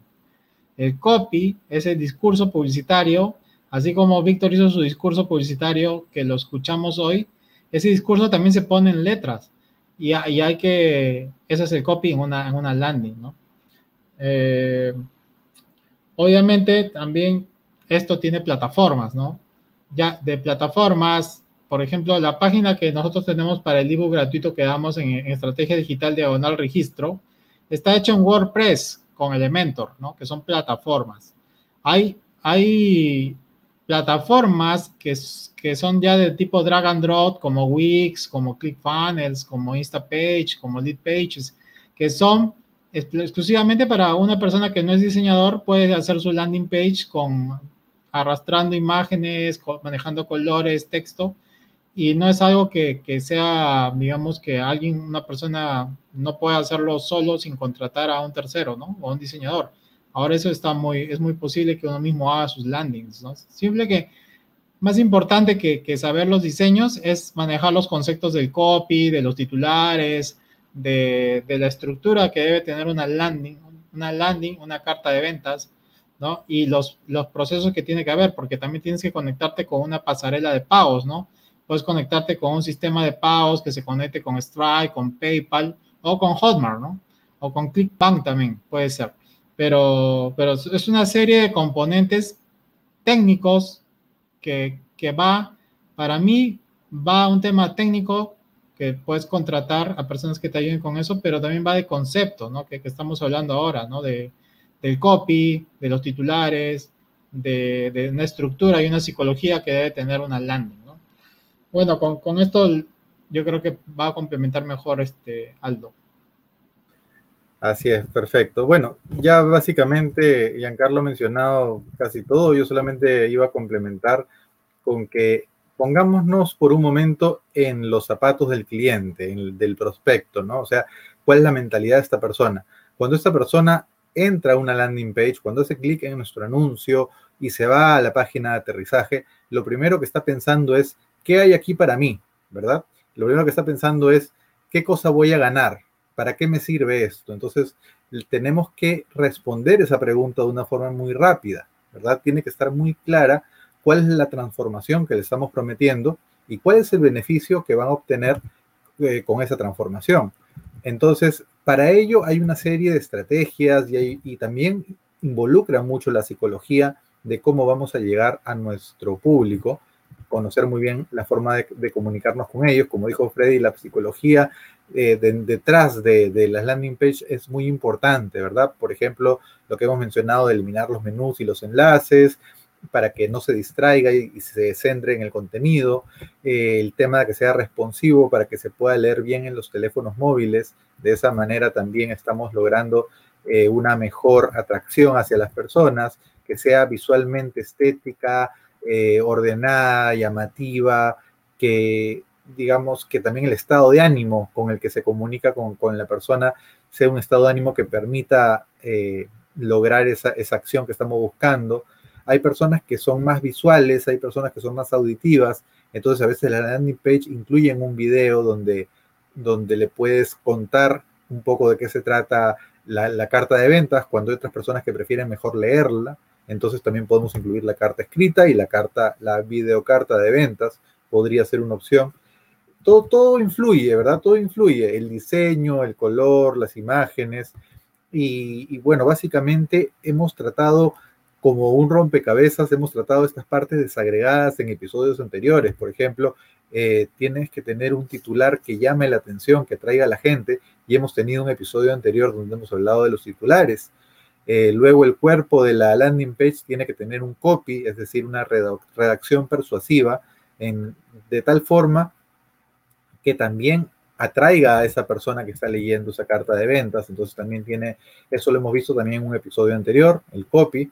Luego tenemos que tener gatillos mentales para que también logre el llamado a la acción que estamos buscando. También hemos tenido un episodio anterior dedicado a todo lo que es gatillos mentales.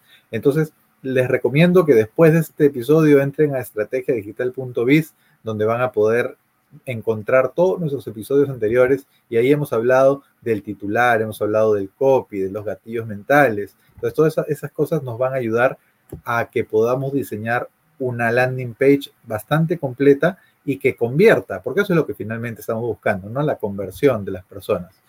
Para ello hay una serie de técnicas, ¿verdad? La escasez, los testimonios, hay que tratar de desbaratar las objeciones y finalmente lograr esa conversión que estamos buscando.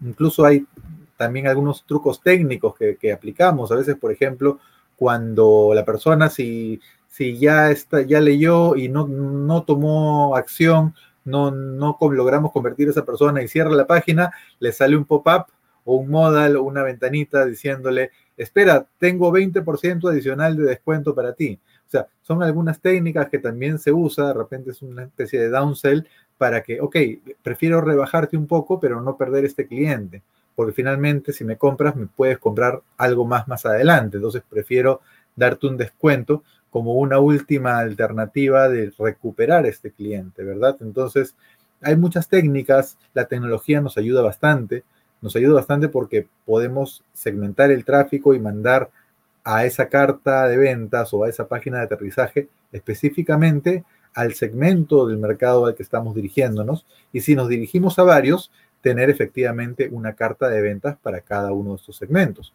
Entonces, aquí hay algo importante y que es algo que no sé si mis compañeros mencionaron, pero aquí viene la importancia de analizar las métricas, ¿verdad? Creo que sí, lo mencionó, no sé, lo mencionaron por ahí, pero la importancia de analizar las métricas es algo fundamental, porque necesitamos saber el porcentaje de éxito, es decir, el porcentaje de conversión que está logrando nuestra página de aterrizaje, porque de eso depende de que esa página, si convierte bien, quiere decir que es una página que está bien diseñada pero si no está convirtiendo o está convirtiendo muy poco, probablemente podría haber algunas cosas que podríamos mejorar. Entonces, una métrica importante es el porcentaje de conversión que tiene la página.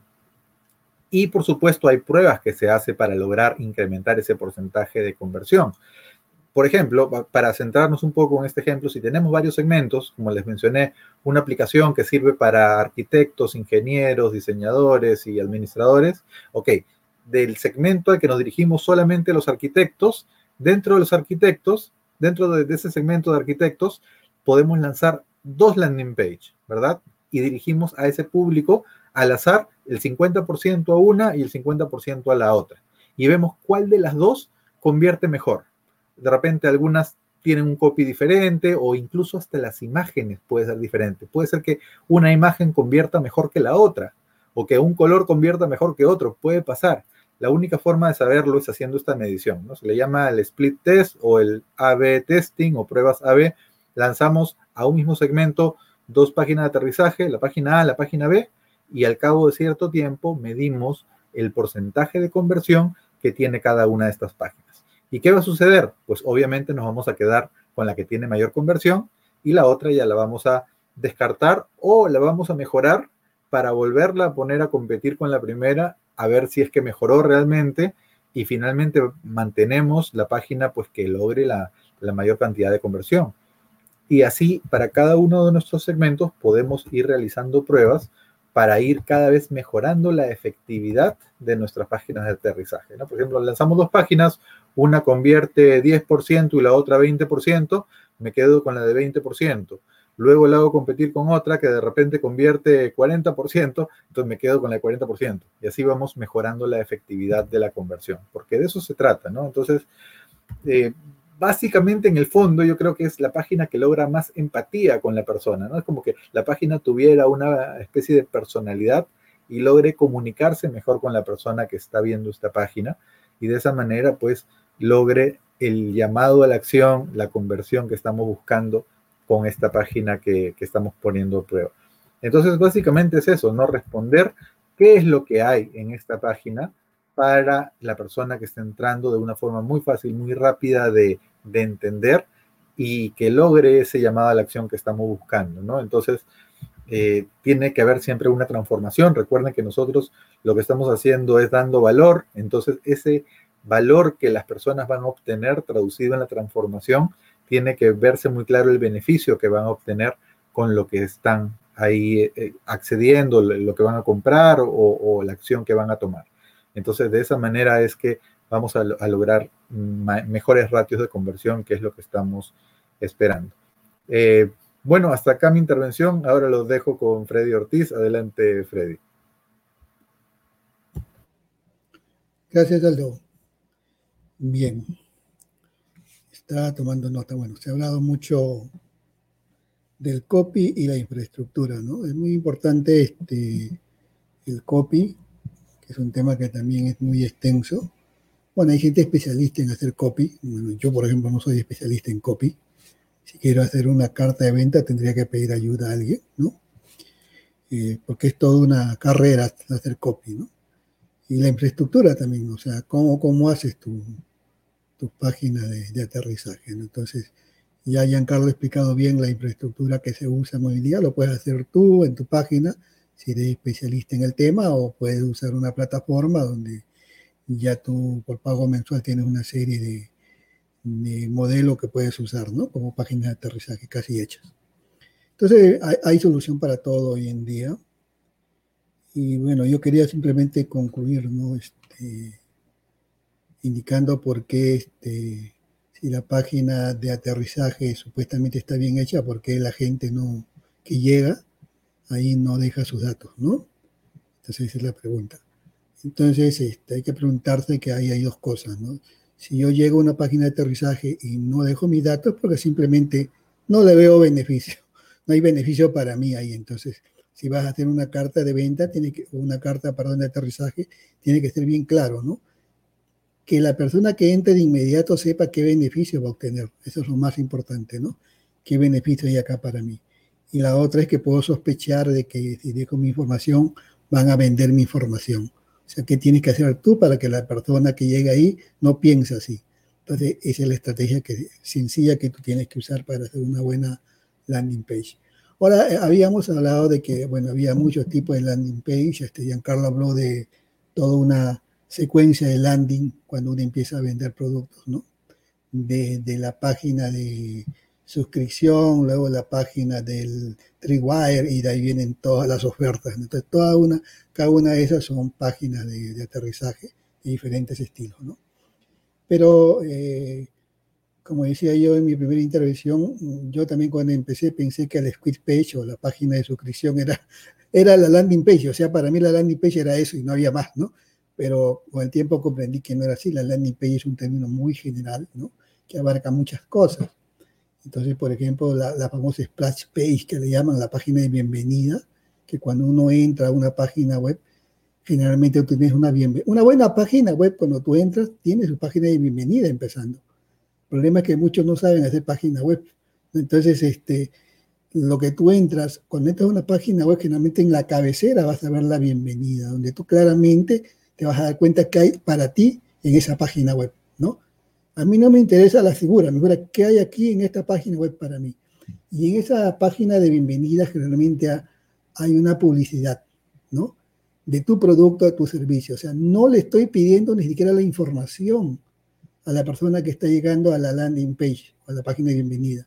Simplemente quiero que se dé cuenta de que hay aquí para él y, claro, hay una publicidad por ahí donde puede hacer clic e ir a buscar más información y ahí empieza el proceso, ¿no?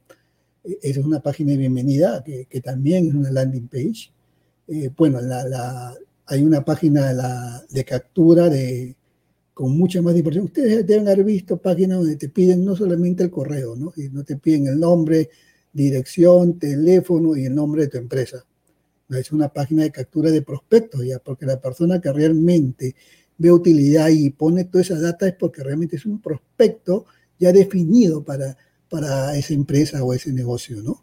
Porque es una página de captura de prospectos, se le llama eso, ¿no? Mire, es página de captura de prospectos. Porque si tú dejas toda esa información es porque ya definitivamente es un prospecto calificado, ¿no? Entonces eso se emplea mucho también. Eh, luego también lo que emplean mucho los, las páginas que venden software, por ejemplo, cuando tú llegas a su página web, es una página de clic que le llaman, porque Generalmente está su oferta, por ejemplo, 25% de descuento y clic ahí, nada más. Claro, yo llego a la página porque estoy buscando el producto, porque ya yo sé qué producto comprar.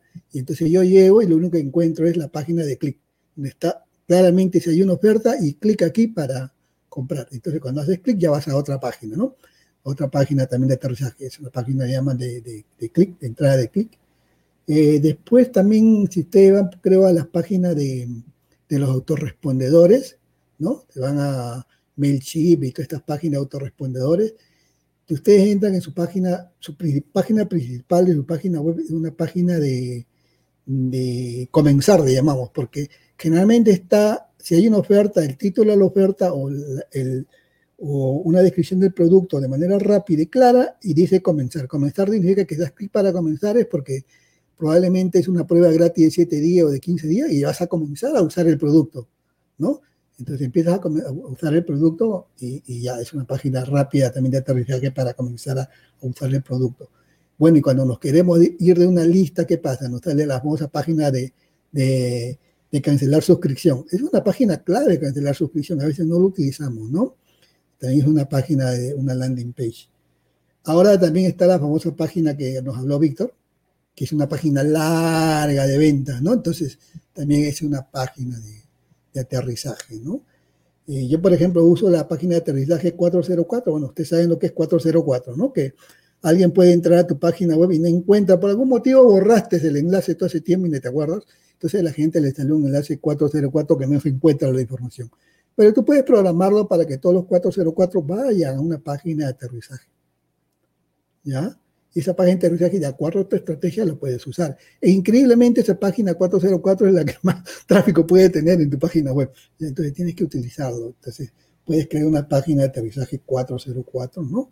Que es muy interesante. Bueno, algo que habló Giancarlo también en la página, o creo Aldo, la página de acerca de nosotros, ¿no? ¿Quiénes somos? Visión, misión. Y la gran mayoría se queda ahí pero es una página de aterrizaje que tú puedes usar. O sea, la gente quiere saber quién eres y por ahí tienes que meter tu producto o también tu pedir información ya una vez.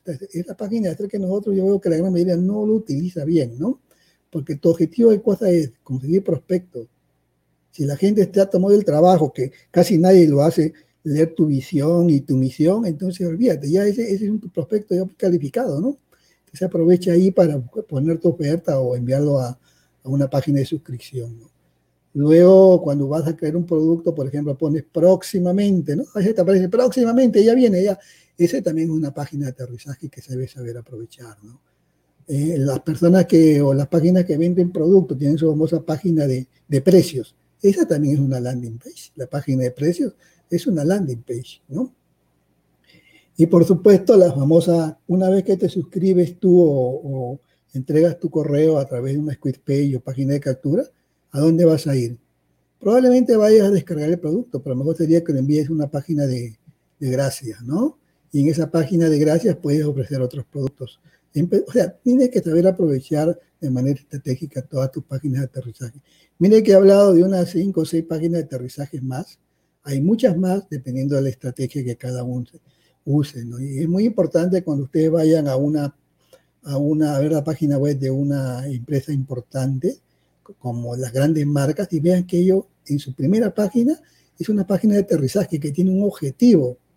¿no? Generalmente yo cuando hago mi página pongo mi figurita, pero eso, eso no es una página de aterrizaje. Entonces tiene que definir claramente desde el inicio, como decimos nosotros, desde el saque, empezar ya a conseguir prospectos.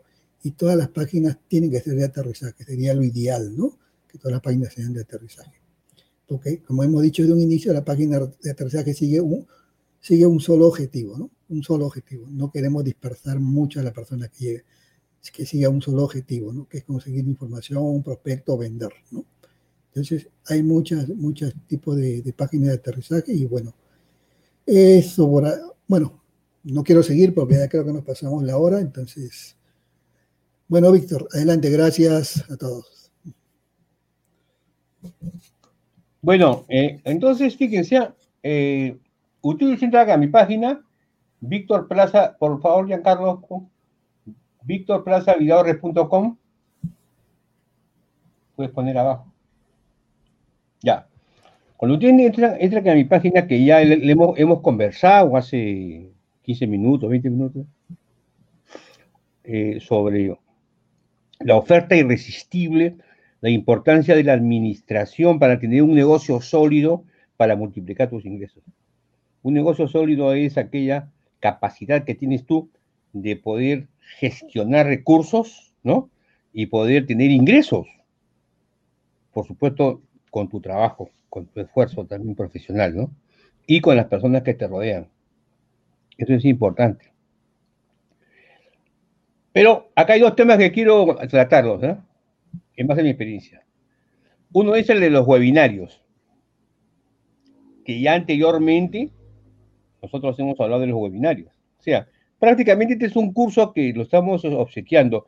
Yo creo que hemos debido cobrar unos 1.500 dólares, es mi idea, pero en fin, seguramente una vez que termine esto, 35, lo vamos a reorientar y vamos a poder eh, hacerles ver el valor que tiene este curso, estos entrenamientos semanales, porque es un esfuerzo intelectual y de experiencias. ¿Qué es lo que sucede? El webinario es un elemento de atracción para que tú puedas, en base a las personas que se inscriben, ¿no? Primero lanzar, primero tener tus leads, después ver la posibilidad de que esos leads se conviertan y asistan a tu webinario y en tu webinario tratar de vender tu producto. Pero pueden ser varios webinarios, no solamente uno, puede ser dos, tres, cuatro. Pero vamos a la parte de que hemos estado conversando de mi página. Entonces, cuando tú entras a mi página, hay una plataforma que es Hotmart. Entonces, lo ideal, en esta plataforma tú vas a ver, yo lo visualizo, que son tres partes, las personas que llegan, las personas que, llegan al checkout y las personas que compran. Entonces, es conveniente que, tú sepas de que puedes pagar con tarjetas de crédito. O sea, todo el mundo habla de los negocios, todo, pero tiene que tener tarjeta de crédito para, poder, para poder pagar este, los cursos en Internet. Y los cursos en Internet se pagan antes, no se pagan después. Los cursos por Internet se pagan antes, no se pagan después. Eso, por ejemplo, es un primer paso. Porque cuando tú conversas con una persona que no, que no, que no está comprando cursos en Internet, claro, ahora con el Marketplace ya la gente está acostumbrada, ya se está acostumbrando. Pero cuando estamos hablando de, un, de lo que es entrenamiento o capacitación, eh, la, capacitación y entrenamiento presencial en realidad ha sido de tal forma donde las personas pagaban pues después. Se matriculaban y pagaban parte de sus cursos o entrenamientos. Entonces, en el entrenamiento, en, en, el, en el Internet, en los negocios por Internet, tú tienes la oportunidad de que la persona pague con tarjeta de crédito o en efectivo. ¿Qué significa en efectivo? De que tú pones este, eh, el banco, tiene un código. Entonces, ellos van al banco, tú le das el código, ellos van al banco y pagan. Al banco, van, pagan. 20 eh, dólares, 147 dólares mi curso, por ejemplo, van, lo pagan. Y automáticamente ya, ya está relacionado ese código, ese código, cuando ellos pagan, el banco, está relacionado con la plataforma Hotmart y automáticamente Hotmart se encarga de comunicarse con el cliente. O sea, la ventaja de todo esto es que la plataforma se encarga de comunicarse con el cliente, no tú. O sea, tú en realidad pones tu, pones tu producto en una plataforma y la plataforma es la que se encarga de darle, darle una landing de gracias, comunicarse con ellos. Y, y si hay un problema, ellos se comunican con la plataforma y la plataforma se lo soluciona. O sea, existe todo ese sistema. Entonces es importante la parte del checkout. Indudablemente uno la conoce bien cuando uno tiene que vender un curso.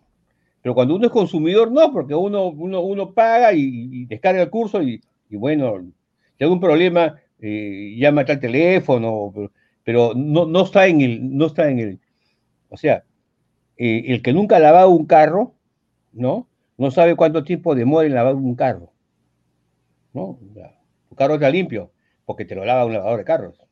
Pero tú agarras tu trapo y agarras tu balde y comienzas a lavar tu carro. Entonces hay personas que, se dedican mucho en lavar el carro porque son bastante meticulosos, ¿no? Y eso no estamos hablando de, echarle simoniza al carro. Entonces, pero la persona que le lava carros ya lava un carro en 15 minutos y después viene el otro, y ya tiene una, una costumbre. Por eso es que se recomienda que uno use plataformas amigables. Ahora, con la tecnología y el avance de la tecnología hace de que la, tener plataformas sea ya más cómodo. Ya no necesariamente tiene que usar Hotmart, puedes usar cualquier plataforma eh, que existe en el mercado, hay un montón, más cómodas y, seguramente con, más, facilidades. Pero yo quería hablar del checkout. Ahora, es importante también hacer un seguimiento. Si bien es cierto, vendes el producto, que hacer un seguimiento. Entonces tienen que, tienen que tener la actitud y la aptitud de hacer un seguimiento, tener, tener tus correos de preventa y tus correos de, de postventa. eh, cuando una persona se va a cortar el pelo, por ejemplo, mi mujer se va a cortar el pelo o se va a arreglar el pelo, ella se da cuenta. Y dice, tengo el pelo un poco largo, o quiero que me lo tiñan de color azul o amarillo o verde. Entonces, ella asiste a la peluquera, Nomi se llama, Nomi, una japonesita, que le hace el corte como ella quiere. Entonces, cuando ella viene a la casa, ¿cómo estoy? Entonces, por supuesto, tú eres esposo, estás linda, estás bella, estás hermosa. Y normalmente sí, le corta bien el pelo. Pero entonces, si nosotros analizamos ese negocio y lo llevamos al mundo digital, entonces, ¿qué es lo ideal? Lo ideal sería que la persona que te compre tu curso sienta la necesidad de comunicarse contigo y que, sienta la necesidad de que tú le puedes, lo puedes ayudar. Porque ¿qué es lo que sucede y qué los entrenamientos que hemos ido durante muchos años? El, el vendedor actúa como vendedor, no como marketing. O sea, te, te oferta el curso, entonces te, te, atosigan, atosigan, ¿no? De curso. En algunos casos compras, en otros casos no compras, ¿no? La mayoría de veces no compras, ¿no? Entonces, este, ellos no se dan cuenta que la persona que va, a la, que va a la peluquería es porque en realidad necesita cortarse el pelo. Yo, por ejemplo, tengo una presentación y tengo pocos pelos, pero a veces están desaliñados, entonces mi mujer me dice, oye, tienes que ir a la yo voy a la peluquería pero mi mujer me aconseja. Entonces, así como la mujer lo aconseja a uno cortarse el pelo, eh, habría que ver de qué forma se puede aconsejar la plata, la, el checkout puede aconsejar, miren, ¿eh? a los clientes y ayudarte a que los clientes que te han comprado te vuelvan a comprar otro producto. Eso significaría que tú tienes que colgar otros productos en esa plataforma. Y como dijo eh, Fred, Fred, ¿no? Fred tiene ciertas características este, geniales que yo la verdad le reconozco. Este, es una persona muy inteligente, ¿no? Entonces, este, habló ahora y dijo, el curso de Víctor, por ejemplo, puede venderse a los estilistas aunque son maricas y no, yo, yo, soy, no soy homofóbico, pero tampoco este, los amo, eh, le puede vender a, los este, vendedores de, prendas, efectivamente, porque es estrategia, ¿no? Se puede vender a, diferentes. Por ejemplo, esa es una de las cosas que yo la vi, pero no, no, no me percaté. El que se percató fue, este, fue Freddy, ¿no? Cuando, cuando César habla de tráfico, él se da cuenta que que es importante el tráfico, fundamental el tráfico, ¿no? Entonces, y cuando Aldo habla, por ejemplo, de, la importancia de, las características de, las, páginas, eso también es importante. Yo lo que, yo lo que recomiendo que es ver los videos estos, pero tener un cuaderno. Comprarse un cuaderno de 100 hojas, 80 hojas puede ser, Minerva, el Perú. Y, pones, pesa el video uno, y lo escuchas de nuevamente, a la segunda vez que le escuchas, vas anotando. Porque los conceptos que hemos elaborado y formulado en, el número uno se repiten en lo demás, en lo demás este, se repiten, se van repitiendo, se, van engasando, se, van encadenando, se van engrietando, como la cadena de ancla, se van engrietando, ¿no? Así se engrietan. Entonces, la única manera en la que uno puede, en realidad, yo he observado eso, y te lo digo porque a mí me gusta escribir. Y, para mí, no sé por qué razón, es muy fácil escribir. Y, tengo esa facilidad de escribir. Entonces, eh, yo, por ejemplo, para escribir antes, eh, yo entro en una especie de, de varios libros, y leo varios libros y a escribir. Entonces, el entrenamiento digital que estamos dando nosotros para que sea efectivo tiene que ser revisado permanentemente. Esa es una recomendación. Entonces, para terminar, en mi caso, el checkout. En el checkout hay que tratar de lo posible. Ahora, eh, hay una amiga mía que es directora de un curso que me recomendó de que yo dé este, eh, ventaja de pago. Mejor dicho, mejor dicho que paguen en 3, 4, 5 armadas. En mi caso yo no, no, estoy de acuerdo. ¿no? Yo le dije sí, gracias, pero no estoy de acuerdo. Quizás en el mercado latinoamericano es así, puede ser, claro. Pero eh, yo preferiría que eso lo haga ellos con su tarjeta de crédito. Y llamen al banco y le digan, bueno, esta, facturación que ha hecho con el señor Plaza, por favor, en ocho meses, siete meses. Eh, yo, yo preferiría eso, porque yo estaría entrando al tema de la cobranza. Entonces, este, eh, el, tema de la cobranza no debe ser una parte mía, en realidad, a menos que sean ventas específicas, ¿no? Eh, porque no, a veces no, es agradable eh, tener que uno este, estar cobrando por partes, por eso es que mejor es una plataforma o un servicio, ¿no?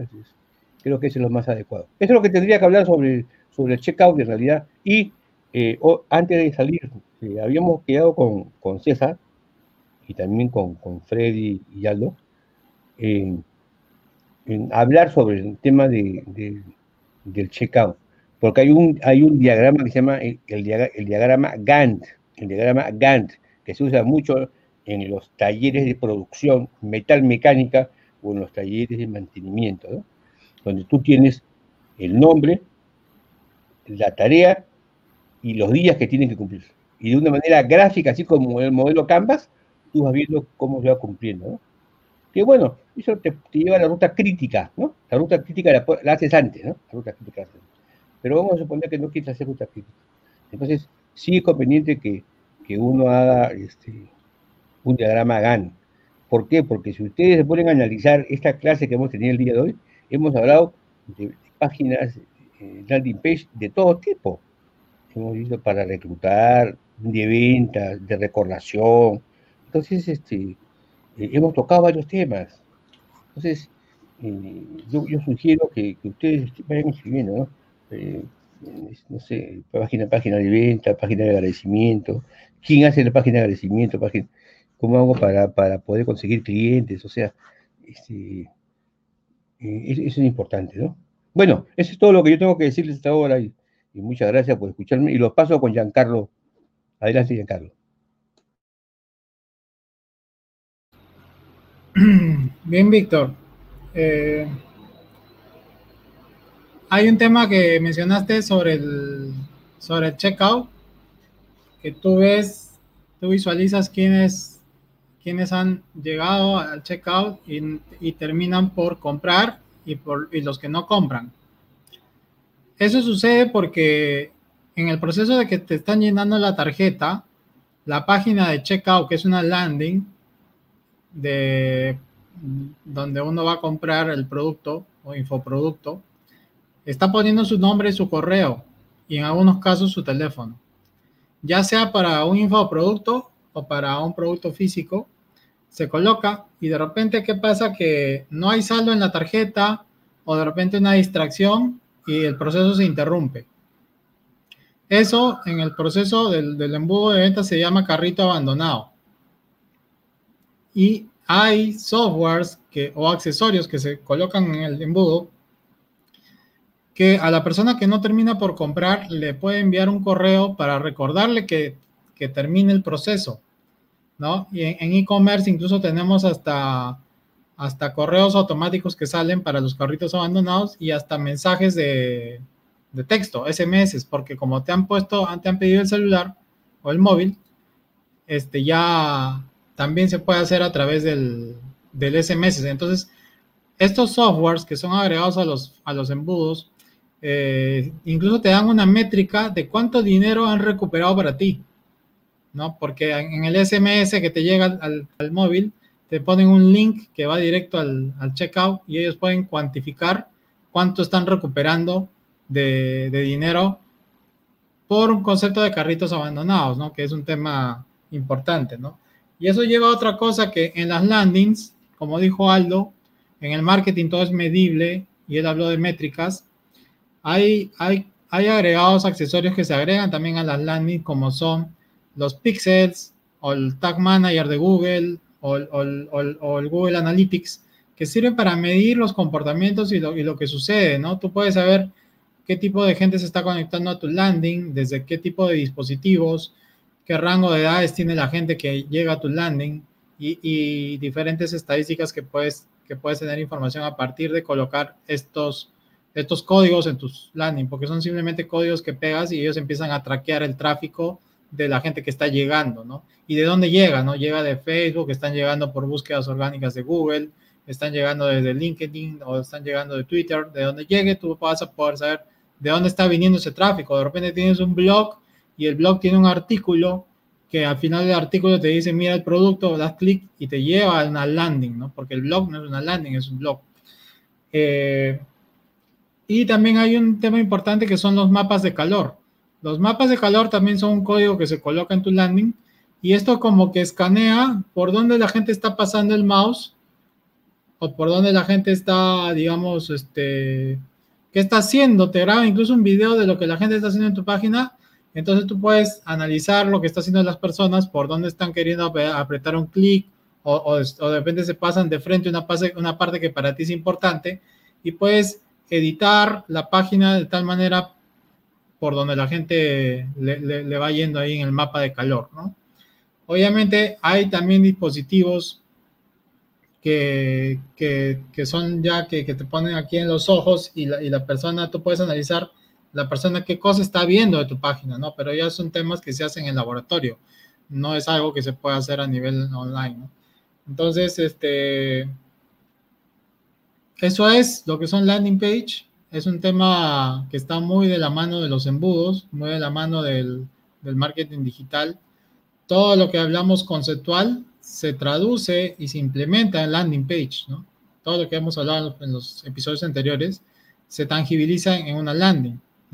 Como el copy, el lead magnet, la lista de suscriptores, la carta de ventas, el checkout, el call to action, eh, los headlines, eh, prácticamente todo, todo va a, convertirse en una landing page, ¿no? La landing page eh, no es algo que no puedas hacer tú siendo emprendedor, si lo puedes hacer, si eres un poco curioso, puedes utilizar un sistema de landings y haces una landing rápidamente.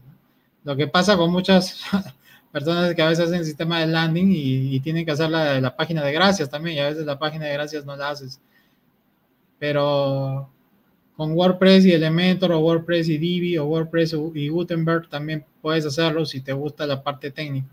Si no, simplemente vas a tener que mandar a hacerlo a, la persona que te ayudan en lo técnico, ¿no? Pero, esto es algo que, que finalmente, eh, estando la landing page, no, no termina todo porque hay que mandarle el tráfico, ¿no? Y, y a veces pasa, ¿por qué? Hay una pregunta, ¿no? ¿Por qué tengo que hacer mi página en ClickFunnels si no la hago en WordPress? Porque cuando le vas a mandar tráfico, depende de tu inversión en tráfico. Si estamos hablando, por ejemplo, en los Estados Unidos, por una campaña mínima, le meten 3 mil dólares de campaña de, Facebook Ads o de Google Ads y de repente llega tanta gente que el servidor se cae, ¿no? Si les ha pasado de repente a un lanzamiento que han visto que se dijeron, se cayó el servidor. ¿Por qué se cayó el servidor? Porque el servidor, es, la página le hicieron de repente un hosting que no es muy robusto y, y, la landing que hiciste en tu WordPress, de repente le mandaste tanto tráfico que se cayó. Entonces aparecen estas empresas de landing page como ClickFunnels, como Lead Pages, Instapage o Cartra, etcétera, de Group Page, que aparecen en el mercado. ¿Por qué? Porque estas páginas están preparadas para recibir tráfico. Entonces, incluso yo puedo lanzar un sistema de landings y embudos de marketing sin tener página web, ¿no? De frente me voy con ellos y ellos van, a soportar el tráfico que yo le mande, ¿no? Obviamente que también uno interactúa con emprendedores digitales o que están entrando en el mercado y le dices, ¿cuánto vas a invertir de tráfico para tu página, para tu negocio digital? Y te dicen 100 dólares. Entonces, con 100 dólares, tranquilamente voy a llevar poca gente y una, un, un, hosting de repente sí te aguanta, ¿no? No necesitas necesariamente irte a una plataforma especializada en landing, porque con tu página web puedes abrir un apartado de, landing dentro de tu página y, esa landing va a ser suficiente. Bueno, entonces creo que eso es todo por hoy. Hemos, ah, hemos dado de más información, hemos, hemos, este, hemos llegado a la hora y 45 minutos de contenido con landing page. Y no sé si alguien quiere agregar algo más. Ahí veo algo que quiere hablar creo que con el tema de remarketing también se puede recuperar, recuperar carritos abandonados, ¿puede ser? Sí, también. O sea, porque como pones el pixel, ya puedes hacer remarketing también. ¿no? Remarketing es una forma de, de recuperar también en, las conversiones que, que, no se han registrado. Para los que no entienden el tema de remarketing, es como cuando vas a Amazon y no compras algo y después ese algo te está persiguiendo por todos lados, eso es remarketing, o sea, ellos lo hacen, ¿no? Incluso ahora me llegó un correo de una página que había visitado y te dice, has dejado algo en el carrito. Entonces tú entras ahí y ves pues en el correo el carrito que habías armado y no lo llegaste a comprar. Eso también es recuperación del carrito, ¿no? Efectivamente hay muchas técnicas y pues es ponerlas en práctica, ¿no? Hay un tema que, que quiero tocar que es muy interesante, que cuando uno da testimonio de algo, uno debe remarcarlo, no solamente dar testimonio. Y eso es importante porque yo me acuerdo haber dado testimonio, de, me acuerdo del usador balón, pero, no, pero no, no seguir remarcando eh, sus productos. Sin embargo, sí me atrajo, ¿no? Entonces, eh, cuando uno da un testimonio se queda grabado. Entonces es importante siempre tratar de, de hablar sobre, un sobre el testimonio y sobre, sobre la, la, oportunidad del negocio, ¿no? Por eso, este, yo los invito a, a mi curso y a mi entrenamiento victorplazavidaurre.com y también pueden escribirme un WhatsApp al 964-243-086. No sé, no sé, César, si puede, Giancarlo, si puedes ponerlo. 964-243-086. 964-243-086. Que si ustedes desean el, que desean el producto y a una oferta especial, yo les hago una oferta especial, porque ustedes en realidad son este, escuchas, y, no solamente escuchas, sino también ustedes están con nosotros. Entonces, ustedes son parte de la comunidad de estrategia digital.biz. Entonces, como parte de la estrategia digital.biz, le, le voy a hacer una oferta especial si es que ustedes están interesados en mi curso. Una oferta muy especial como, como parte del grupo de estrategia digital.biz. Y aquellos que se han, que se han registrado en estrategia digital.biz este, registro, les voy a hacer una oferta muy especial. Bueno, eso es lo que quería decir. Gracias. Bien, ahí está el, el número de Víctor si quieren tomar nota, si no, ven la grabación y de ahí lo recuperan. Bien, entonces, eh, eso es todo por hoy, episodio 34 de nuestro podcast de Estrategia Digital. Y bueno, que estén bien. Chao, chao.